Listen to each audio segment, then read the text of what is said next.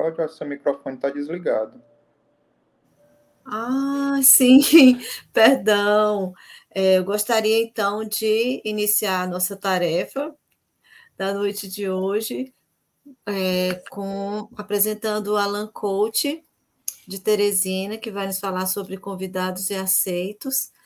É, antes, porém, a gente vai fazer a nossa leitura do livro Pão Nosso. A nossa mensagem chama-se Convite ao Bem. Mas quando fores convidado, vai, Jesus. Lucas capítulo 14, versículo 10. Em todas as épocas, o bem constitui a fonte divina, suscetível de fornecer-nos valores imortais. O homem de reflexão terá observado que todo o período infantil é conjunto de apelos ao sublime manancial. O convite sagrado é repetido anos a fio, vem através dos amorosos pais humanos, dos mentores escolares, da leitura salutar, do sentimento religioso, dos amigos comuns. Entretanto, raras inteligências atingem a juventude de atenção fixa no chamamento elevado. Quase toda a gente ouve as requisições da natureza inferior, olvidando deveres preciosos. Os apelos, todavia, continuam. Aqui é um livro amigo, revelando a verdade em silêncio, Ali é um companheiro generoso que insiste em favor das realidades luminosas da vida. A rebeldia, porém, ainda mesmo em plena madureza do homem, costuma rir inconscientemente, passando, todavia, em marcha compulsória na direção dos desencantos naturais que lhe impõem mais equilibrados pensamentos. No Evangelho de Jesus, o convite ao bem reveste-se de claridades eternas Atendendo-o, poderemos seguir ao encontro do nosso Pai sem hesitações. Se o clarim cristão já te alcançou os ouvidos, aceita-lhe as clarinadas sem vacilar. Não esperes pelo aguilhão da necessidade. Sob a tormenta, é cada vez mais difícil a visão do porto. A maioria dos nossos irmãos na terra caminha para Deus sob o ultimato das dores. Mas não aguardes pelo açoite de sombras quando pode seguir calmamente pelas estradas claras do amor. Então, com essa linda mensagem de Emmanuel, essa reflexão amorosa, não é? Sobre o convite ao bem, a gente vai também procurar levar o nosso pensamento. Eu convido a todos nesse instante, por uns instantes só, buscando descansar a mente, a alma, tentando conectar-se a Deus, nosso Pai amantíssimo que está em toda parte. Que nós possamos, através do Cristo, alcançá-lo, buscando atender a sua mensagem de piedade, de compaixão, de amor, de plenitude, de esperança, mas também de trabalho e de esforço no bem. Que a sua bondade possa fortificar a todos aqueles que agora, nesse instante, passam por dificuldades e provas e por aqueles que se encontram vivendo alegrias e felicidades, Ele possa dar o equilíbrio, o discernimento, para que em todas as circunstâncias da vida nós possamos fazer o melhor ao nosso alcance, tentando nos equilibrar, tentando discernir, tentando agir da melhor maneira possível. Rogamos a proteção ao nosso colaborador da noite de hoje, seu trabalho, seu esforço, sua disponibilidade de estar aqui conosco e a todos os que nos honrarem com a sua atenção. Muito obrigada por tudo, graças a Deus. Alain, a palavra é sua. Um prazer tê-lo aqui mais uma vez. Muito obrigado, Cláudia. Boa noite a todos que nos acompanham. É sempre um prazer né, poder colaborar e atender ao convite dessa casa, né, mesmo distantes geograficamente, mas é nos permitido sempre ajudar. Né, então, Prazer, é, uma boa noite a todos né, que nos acompanham, uma boa noite aos nossos companheiros do plano espiritual que também, porventura, acompanham essa mensagem. E hoje é com muito respeito, alegria e gratidão né, que a gente se propõe a conversar sobre o tema convidados e aceitos. Né? Eu queria pedir, caso haja algum problema no meu áudio, que me dê algum retorno, se está tudo ok. Então, é um tema que a gente encontra esse capítulo lá na obra né, de Joana de Ângeles, Psicografia de Divaldo Franco, né, a obra Jesus e o Evangelho à Luz da Psicologia Profunda. E aí a gente fica se perguntando a partir desse título o que que Joana de Ângeles queria nos transmitir nessa mensagem, né? Que convite seria esse e o que é que é preciso que a gente faça para poder ser aceito, né? Para poder não só ser convidado, mas também ser aceito, adentrar a esse local, a, a, a essa confraternização, né? E para a gente poder começar a entender um pouco né, o significado de tudo isso, a gente vai buscar um pouquinho, vai relembrar um pouco a nossa origem, né, para que a gente possa entender o porquê desse convite, que na verdade é um chamamento à nossa renovação, é um chamamento para o trabalho, né, é um chamamento para a nossa mudança interior, mas para que a gente entenda de fato como se dá essa mudança, como, o qual a nossa parte para que a gente consiga atender esse convite com presteza, a gente vai relembrar um pouquinho da nossa origem, a nossa origem enquanto espíritos, né? não a nossa origem carnal. E lá no livro dos Espíritos, a primeira pergunta que Kardec faz, né, os Espíritos esclarecem que Deus é a inteligência suprema, que Ele é a causa primária de todas as coisas.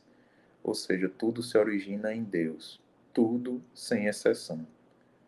E, inclusive nós, como pertencentes ao universo, também nos originamos em Deus.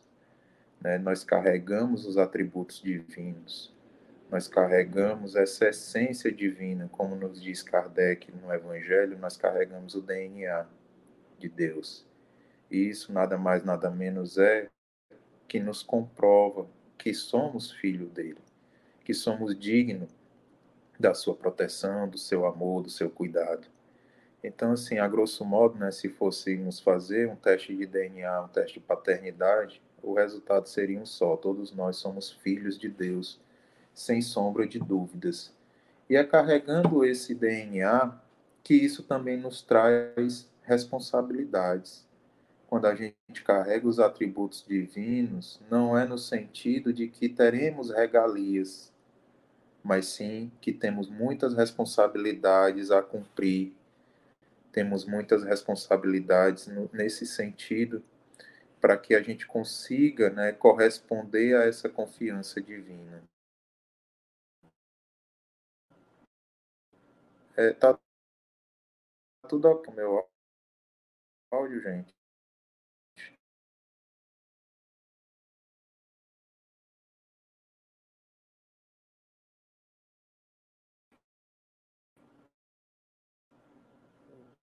Tô achando só um segundinho.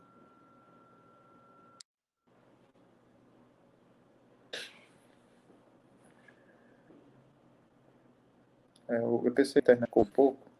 É, eu acho que é algo mas vamos ver aqui. Então, continua. Quando a gente carrega tributo divino, quando a gente carrega justamente quando nos sentido termos esse atributo de Deus, esse DNA divino, isso também nos traz responsabilidades. Porque quando nós fomos criados simples e ignorantes, no sentido de que carregamos a simplicidade de ainda não sermos tomados por paixões, paixões que muitas vezes dificultam essa nossa aproximação com Cristo paixões que muitas vezes nos fazem criar obstáculos através do nosso orgulho, da nossa ignorância, da nossa vaidade. E ignorantes no sentido de que não conhecemos todas as verdades. E mesmo desde a nossa criação, nós já no ano de 2023 da era cristã ainda não conhecemos essas verdades. Por isso Deus nos permitiu que viéssemos com seus atributos para que a gente conseguisse ter a condição de evoluir.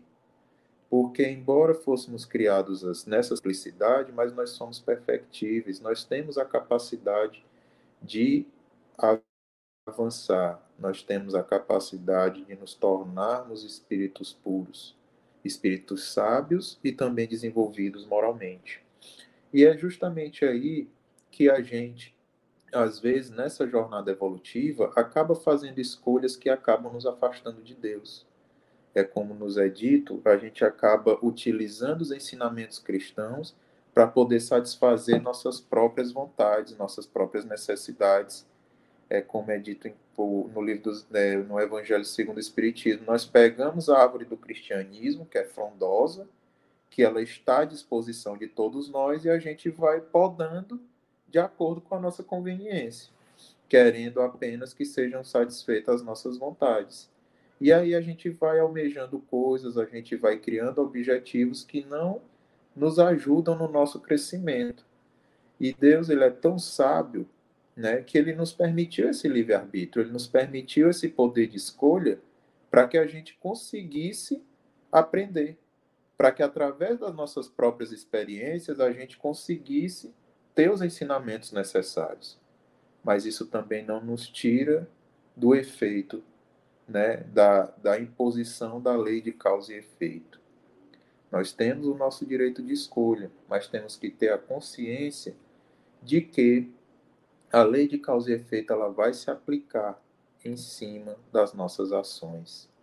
E é justamente aí que a gente tem que ter essa percepção que a lei de causa e efeito ela não é apenas um alerta para que se a gente fizer coisas equivocadas, nós teremos que sofrer as consequências.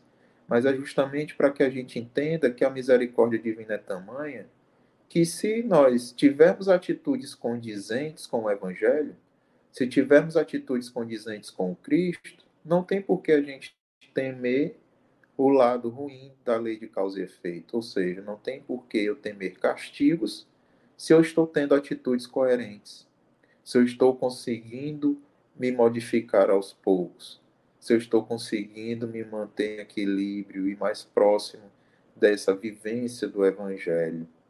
Então, o tema de hoje ele nos remete a esse entendimento de que esse convite que Joana de Ângeles nos fala é de um convite que nos pede essa aproximação com Deus. É também um convite que exige de nós uma renovação íntima porque, como é dito no Livro dos Espíritos, nós ainda não compreendemos totalmente Deus por conta do nosso atraso moral. E a gente só vai conseguir realmente internalizar a essência divina a partir do nosso desenvolvimento. E essa chance, esse convite, esse chamado, ele está disponível a cada um de nós sem distinção.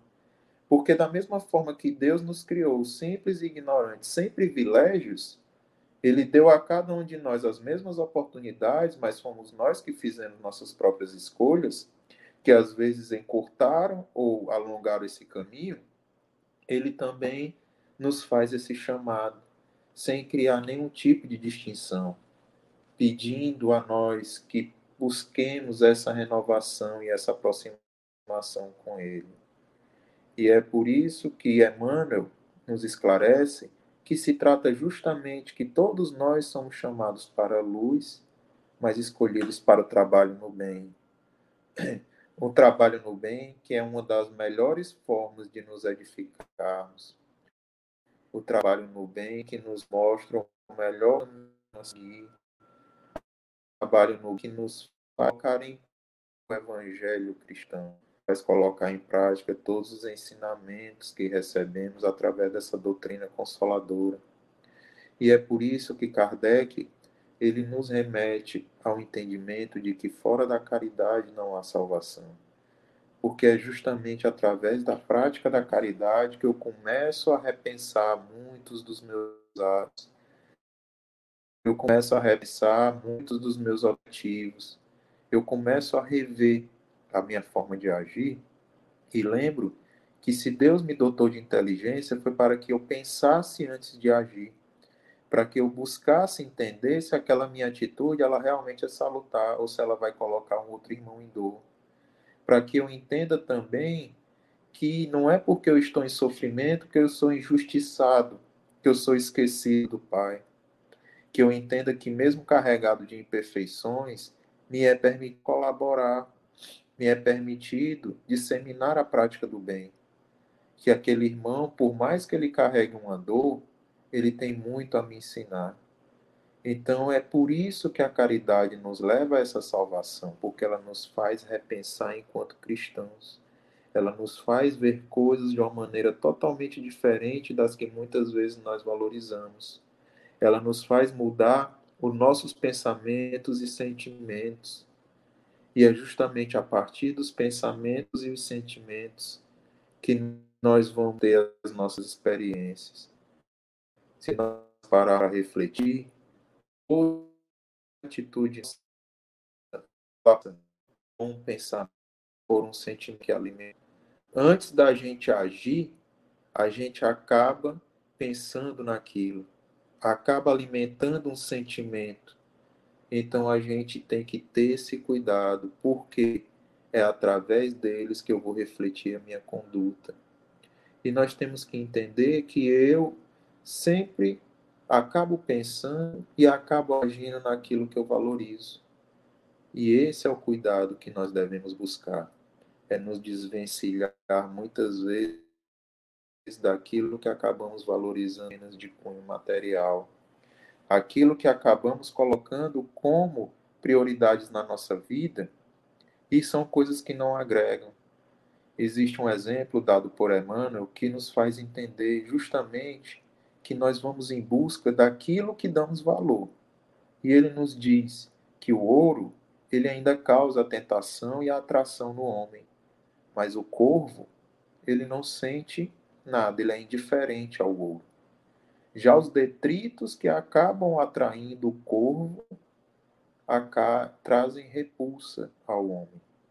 Então vejam que o meio em que nos encontramos, as coisas que buscamos, aquilo que ainda mexe conosco, aquilo que ainda acaba atraindo a nossa atenção é justamente aquilo que valorizamos. E é por isso que nós temos que identificar o que é que eu estou valorizando de fato na minha vida. Qual o uso que eu estou dando dessa oportunidade bendita que eu tenho recebido de avançar, de progredir, de me aproximar de Deus. Aproximar através do meu progresso espiritual e moral. Mas é importante quando a gente consegue ponderar nesse sentido, porque aí nós conseguiremos também identificar as nossas fraquezas. E identificando as nossas fraquezas, os pontos que ainda devem ser acertados, nós buscamos esse nosso ajuste interior, esse nosso ajuste íntimo. E isso nos leva ao entendimento daquele ponto que eu trouxe lá atrás, que nós não somos os donos da verdade, que nós não temos total conhecimento, então muitas vezes nós cairemos em equívoco, mas isso também não nos torna des, é, não merecedores da misericórdia divina, porque é justamente aí que eu tenho que começar a alimentar a minha humildade e entender que eu estou em aprendizado, que muitas vezes eu vou tropeçar, mas sempre terei a oportunidade de levantar e seguir em frente. Que muitas vezes mesmo que eu tropece uma primeira vez e caia, talvez na segunda eu já não caia, porque eu vou estar mais preparado com aquela situação que eu vivenciei. E é por isso que quando nós identificarmos algum ponto negativo ainda na nossa conduta, nós não devemos querer nos livrar desse ponto negativo, mas sim transformá-lo. Porque não tem como a gente jogar fora. A gente tem que substituir, como nos é pedido tirar as paixões, as mazelas morais e substituir por virtudes. Tirar o orgulho, a vaidade, o egoísmo e substituir por caridade, compaixão, piedade, compreensão. E aí eu tenho que aceitar e vivenciar cada oportunidade que surgir, tendo a certeza de que mesmo diante da dor eu não estou sozinho mesmo diante da dificuldade, aquilo ali é uma oportunidade para que eu avance. É uma oportunidade para que eu consiga me aprimorar moralmente. Então, quando Jesus nos diz: haverá muitos os chamados e poucos os escolhidos, ele nos faz lembrar que para sermos escolhidos temos que construir o nosso próprio merecimento merecimento que será construído justamente através dessas experiências, através desse aprendizado que em alguns momentos será doloroso, mas também será salutar. Esse aprendizado que é indispensável e um aprendizado que não tem como ser inevitavelmente de outra forma. Sempre vai ocorrer através do trabalho, através dessa experiência do trabalho no bem ao qual somos chamados constantemente. E basta para que a gente consiga esse aprimoramento ter a boa vontade em colaborar, ter a boa vontade em aprender. Por isso, Jesus pediu para que nos igualássemos aos pequeninos, porque além de guardar a pureza interior, aquela inocência de criança, a criança está disposta a aprender, a criança confia naqueles que o orientam, a criança confia naqueles que fazem parte da sua família. Então, por isso, a gente tem que carregar também essa boa vontade em aprender e colaborar, em buscar cooperar para essa mudança íntima de cada um de nós, porque é só modificando interiormente que eu conseguirei modificar o todo, que eu conseguirei modificar aquilo que se encontra ao meu redor, que eu conseguirei modificar as situações em que eu me deparo na minha vida. Porque nós estamos sempre buscando. Nós estamos sempre tendo contato com aquilo que nós alimentamos. Então, eu tenho que entender que essa mensagem, como nos diz Joana de Ângeles, a mensagem é justamente esse chamado. E a mensagem de Jesus como um todo é uma mensagem que nos leva a um confronto existencial. Confronto com as coisas que o mundo nos apresenta, que vai totalmente contra esses parâmetros materiais, que fogem, sobretudo, do imediatismo. Porque muitos de nós queremos fazer um pedido ao amanhecer e que antes do meio-dia ele tenha sido atendido. Nós ainda nos deparamos muito com esse imediatismo que nos faz querer ter as nossas vontades satisfeitas a qualquer custo, a qualquer momento, sem nem mesmo nos questionarmos se nós estamos preparados para isso. Se nós estamos preparados para vivenciar isso que tanto queremos. Porque nós esquecemos que toda concessão acaba trazendo responsabilidades. Então, lidos conforme de agir, conforme a forma de nos portarmos, porque é justamente o que governará os nossos acontecimentos no mundo físico são as nossas posturas enquanto espíritos.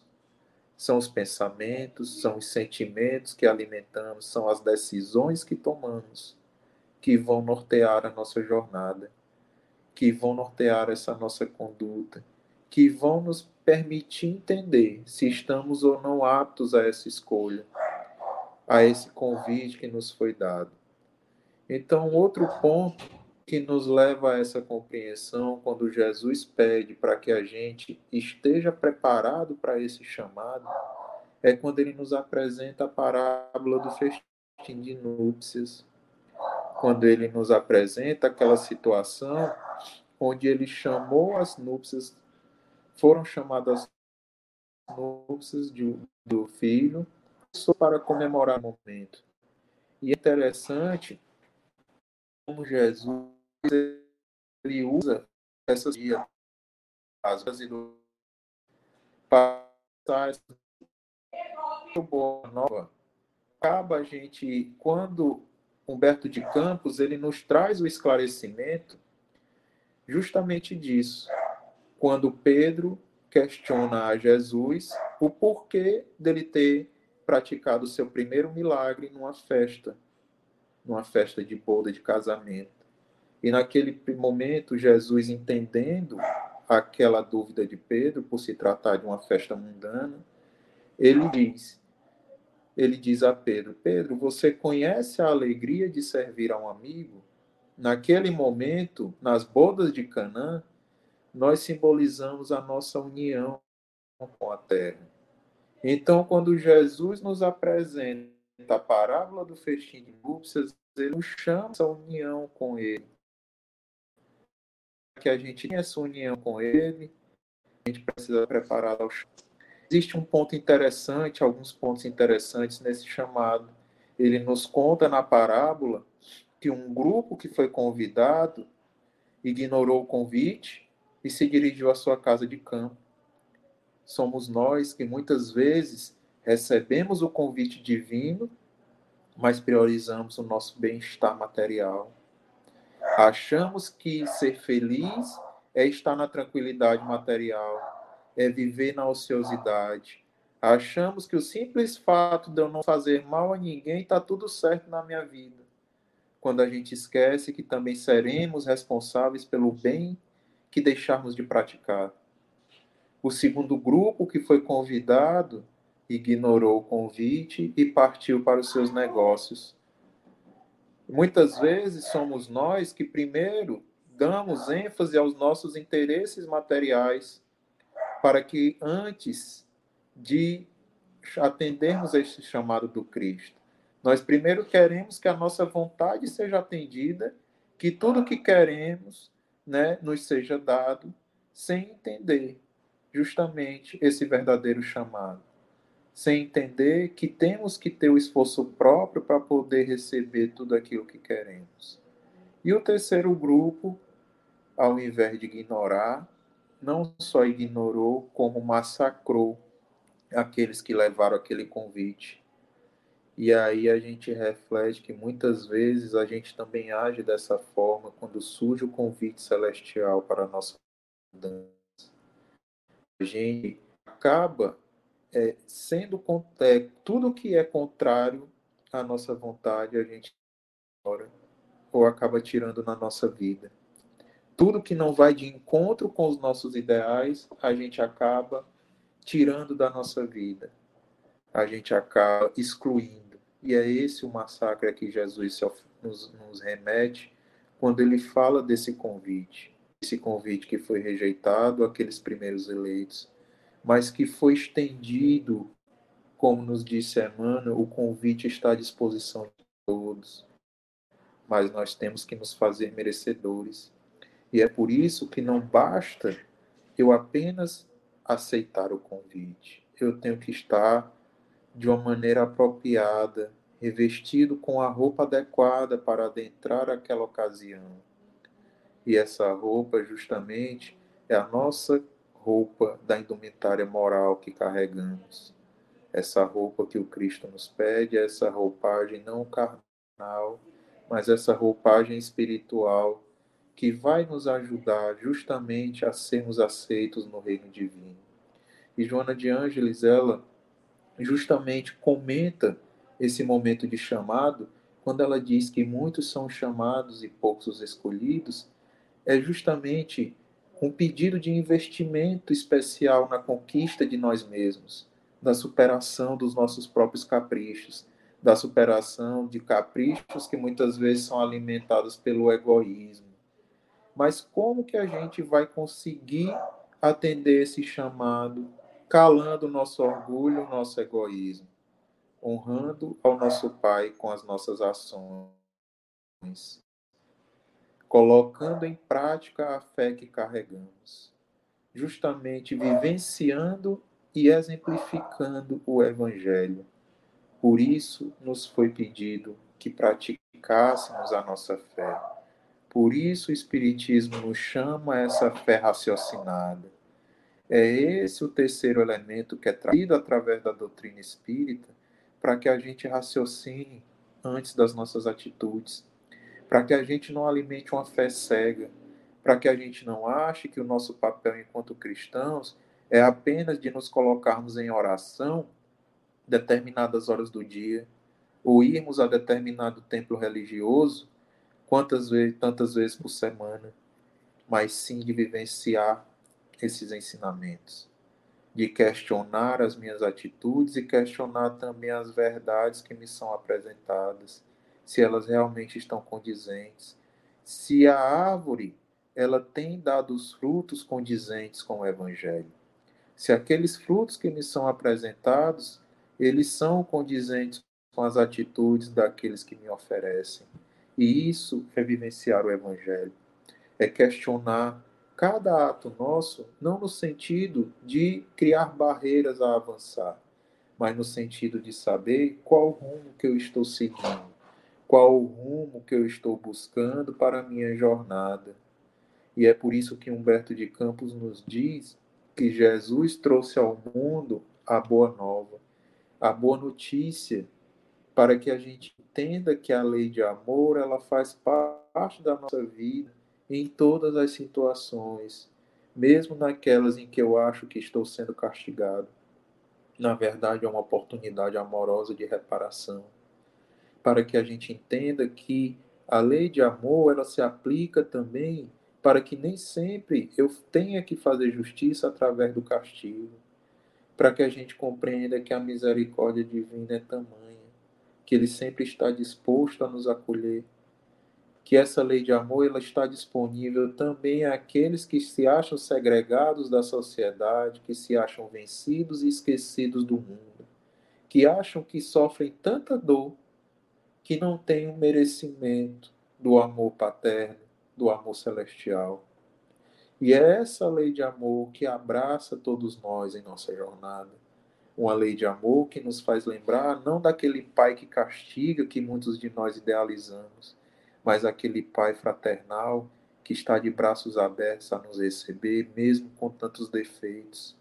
Aquele Pai que age como o Pai daquele filho pródigo, que independente do que fizermos, sem questionar, sem apontar o erro, nos dará uma outra oportunidade, nos dará o alimento. Mas não é por isso que ele também nos permitirá fugir das nossas responsabilidades não nos permitirá fugir do nosso aprendizado necessário. Ele ama, ele orienta, mas ele nos faz entender que temos que agir, que somos responsáveis pelos nossos atos. E é por isso que nós temos que compreender que todos nós, sem distinção, em todos os momentos da nossa vida, estamos em semeado. Então nós plantamos o trigo, nós colheremos o trigo. Mas se nós plantamos o joio, nós temos que estar preparados para a colheita do joio. Nós temos que estar preparados para as consequências dos nossos atos e entender que tudo que fizermos, se for de maneira equivocada, ela será terá que ser reparada. E aí a gente volta àquele ponto da lei de causa e efeito, que faz parte da sabedoria divina. É através dessa reparação que muitas vezes eu acordo e desperto que eu tenho que mudar o meu caminho, que eu tenho que mudar a minha forma de agir. E é muitas vezes através dessa colheita, às vezes difícil, que eu consigo amadurecer. Então, apesar de nós carregarmos os atributos divinos, a nossa vida não terá regalias. Nós não seremos privilegiados pura e simplesmente por sermos filhos de Deus mas sim teremos que construir esse mérito, esse, digamos assim, esse privilégio e merecimento para conseguirmos avançar. Para sempre entendermos que não é porque eu avancei moralmente, espiritualmente, que o trabalho vai cessar. Pelo contrário, é aí que aumentam as responsabilidades, para que eu consiga espalhar também esse mesmo amor que me tocou para aqueles irmãos que ainda se encontram perdidos se ainda se encontram desorientados. E é por isso que, através da caridade, a gente, mesmo dotado de imperfeições, consegue avançar. E é por isso que nós temos que realmente entender o que é importante na nossa vida. Qual a roupa que nós vamos vestir, de que forma nós vamos revestir o nosso caráter. O que é que nós vamos colocar na nossa jornada para que a gente busque crescer e evoluir. E é muitas vezes que, ainda presos nesse sucesso que o mundo nos apresenta, que nós agimos de maneira equivocada. E é por isso que Joana de Ângeles diz que essa busca por coisa nenhuma, coisas que não agregam nenhum valor, acabam trazendo a nós esse vazio existencial, acabam trazendo a nós essa sensação de que nós somos merecedores da misericórdia divina. Porque a gente vai em busca de coisas vazias e passageiras. A gente abre mão do tesouro celestial para ir em busca do tesouro terreno. E para que a gente possa entender justamente esse ponto, que nem sempre aqueles que são os primeiros aqui na terra também serão os primeiros no céu. a gente tem que mudar essa compreensão do que é que nós estamos trazendo para a nossa jornada, para que a gente entenda que os últimos serão os primeiros, porque os primeiros nas convenções sociais, muitas vezes, são aqueles que recebem honrarias, sim, mas também são aqueles que não são capazes de combater as suas próprias deficiências morais. Não são capazes nem sequer de identificar que ponto precisa ser melhorado, que ponto precisa ser modificado interiormente. E aí a gente vai depositando na nossa jornada parâmetros de sucesso que não agregam a nada em nossa vida. E é então que surge mais uma vez a mensagem de Jesus, que é tão esclarecedora e consoladora, que nos pede para priorizarmos a porta estreita, para que priorizemos aquela porta que vai exigir de nós nos despirmos de coisas desnecessárias para que a gente possa atravessá-la. A porta, como nos diz Emmanuel, a porta estreita, que é a porta do acerto espiritual, a porta que nos faz nos despir do que não é preciso para a nossa jornada. E ele chama a porta larga da porta da perda de tempo, a porta que nos leva à ilusão, mas que a saída dela será através do reajuste. Que muitas vezes nós alimentamos a ilusão e por isso temos que ter a certeza que em um determinado momento necessitaremos avançar. Haroldo Dutra ele fala algo interessante sobre isso quando ele chama do livre-arbítrio de Deus. Porque nós sabemos que nós, enquanto espíritos, somos fadados ao progresso moral e espiritual. Mas muitas vezes, nossa conduta acaba atrasando essa jornada evolucionista. E aí, tem coisas que surgem na nossa vida, às vezes, para nos dar aquela chacoalhada e nos fazer acordar. Às vezes pode vir em forma de uma doença, às vezes pode vir em forma da perda de um ente querido, às vezes pode vir através de uma dificuldade, o que quer que seja. Mas são coisas que fogem, às vezes, do nosso entendimento e da nossa percepção, mas que nos fazem mudar o rumo daquilo que estamos alimentando e priorizando. E por que que Haroldo chama isso de livre-arbítrio divino? Porque esse livre-arbítrio é vontade, a vontade de Deus é que a gente avance. A vontade de Deus é que a gente aprenda. A vontade de Deus é que a gente não fique estacionado no erro. Então ele vai impor a sua vontade nas nossas vidas, mas sem tirar de nós a oportunidade de aprender. Ele vai impor a sua vontade não no sentido de resolver os nossos problemas, mas no sentido de nos fazer acordar, para que a gente aprenda a entrar pela porta estreita que é a porta que nos retira do erro e nos leva à renovação, como nos diz Emmanuel, para que a gente consiga ser aqueles convidados que estão aptos a adentrar a essa festa, a essa confraternização. Então, o triunfo interior e a harmonia de comportamento cabe a cada um de nós, porque o escolhido será aquele que consegue triunfar sobre a sua inferioridade moral e como nos diz Joana de Anjos, você descobre que há prazeres mais significativos e reconfortantes que aqueles que derivam da posse, da ostentação e do orgulho.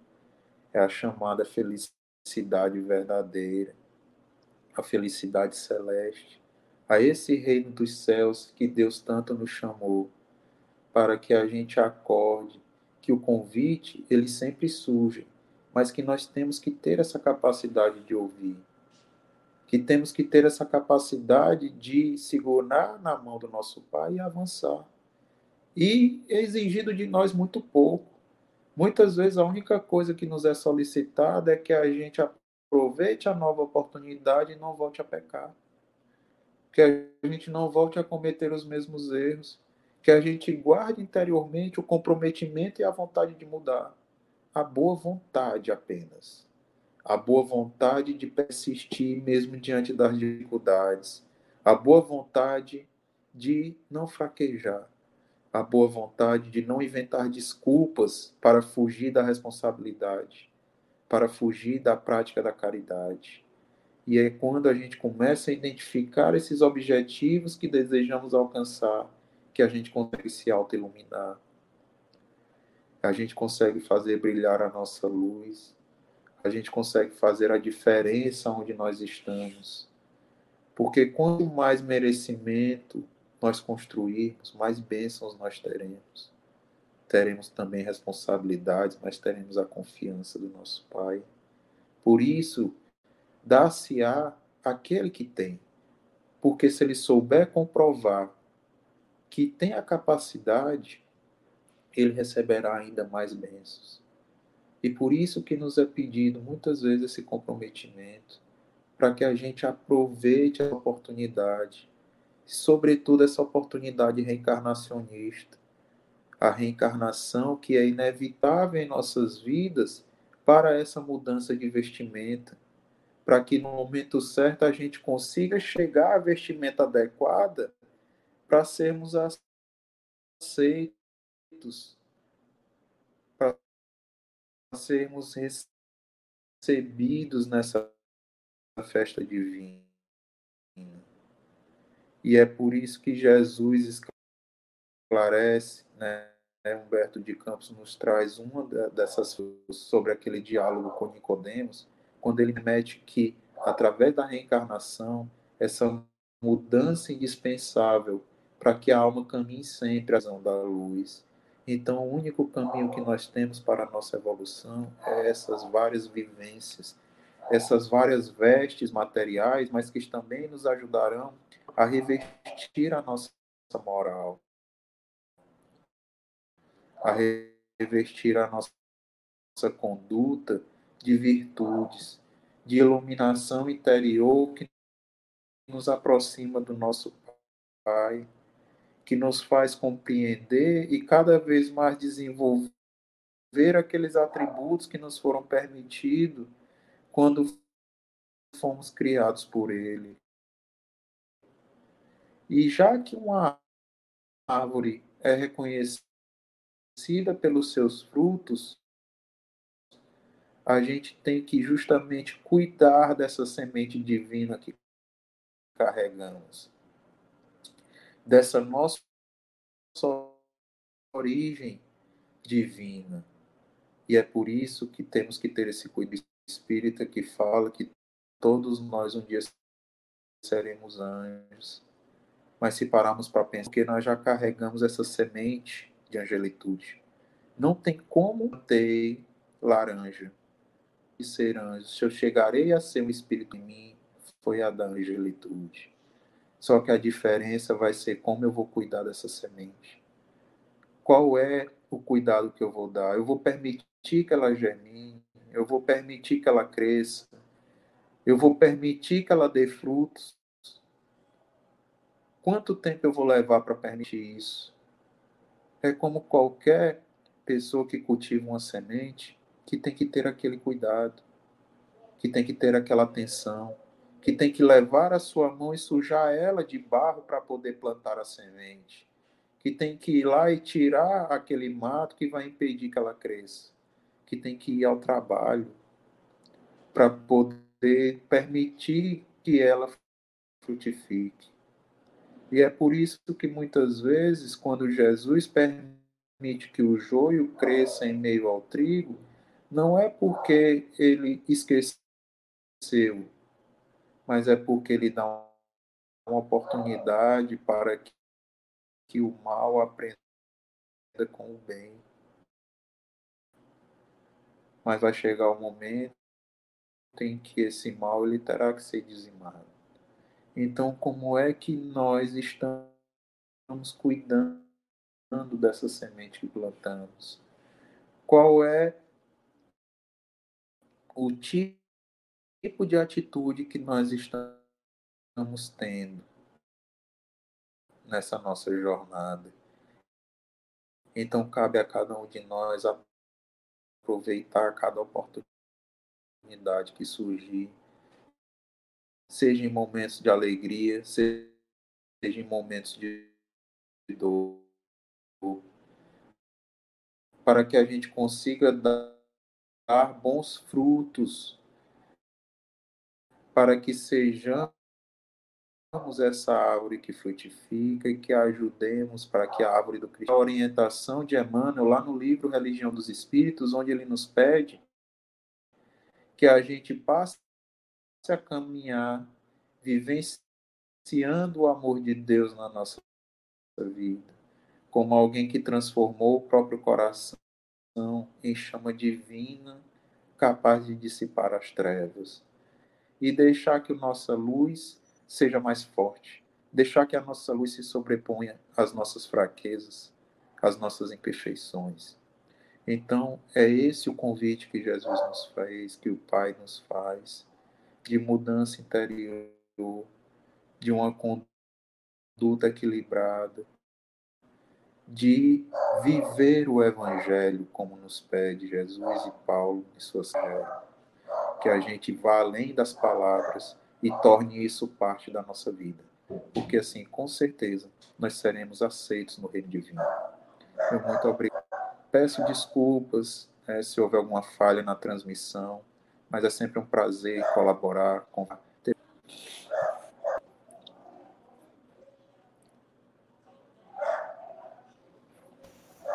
Falhas acontecem, Alan, todo dia, toda hora. Imagine, sua contribuição foi muito valiosa para nós, para todos que aqui do, do, do, programa Jesus Médico, do Ser Escrita Virtual. Muito agradecidos pela sua presença, por você ter se disponibilizado, né, de estar aqui conosco esta noite. E a gente sabe que é, esse convite do Cristo é, é, difícil de ser aceito, né? O, o chamamento do, do Cristo é, é difícil de ser atendido porque ele é todo dentro da, da, nosso, da nossa alma, do nosso coração. E a gente tem certeza de que essa fala, a sua palavra, a sua experiência, o seu conhecimento e as próprias dificuldades que, que todos enfrentamos é, são muito empáticas com as dos demais que estão pelejando pelo mesmo desiderato, né? De atender esse convite, de chegar até o fim dessa, dessa jornada. Então, mais uma vez, muito obrigada em nome de todos aqui do Centro Espírita Semente Cristã Virtual. E a gente vai agora é, encerrar a nossa tarefa, o nosso trabalho, com uma prece final, como a gente costuma fazer sempre. E eu peço a todos que possam unir-se em pensamento, pedindo a Deus força, luz, esclarecimento. E com o coração cheio de gratidão e de reconhecimento por tudo que nós temos vivenciado, até mesmo pelas lutas, pelos desafios que não conseguimos compreender de imediato, mas que num futuro breve farão sentido e que nós possamos buscar realmente no Evangelho do Cristo, no seu exemplo, a força necessária o alento para atender esse chamado de pacificação interior, sobretudo, para que mais tranquilos, mais conscientes da força do Evangelho possamos enfrentar os demais desafios que se organizem em torno de nós. Que nosso Senhor nos abençoe, que os benfeitores espirituais que nos assistem possam estar sempre ao nosso lado, que nós possamos estar também ao lado deles, buscando essa sintonia, e que Ele nos permita uma semana que se inicia a partir de depois de amanhã, de muita calma, de muita tranquilidade, de muita força, de muito discernimento no enfrentamento do que quer que aconteça que nossa alma se encha de gratidão, de paz, de fé, de coragem, para buscar realmente a caridade e a humildade, que são as forças que nos libertam. Que a paz do Senhor seja conosco hoje e sempre. Graças a Deus.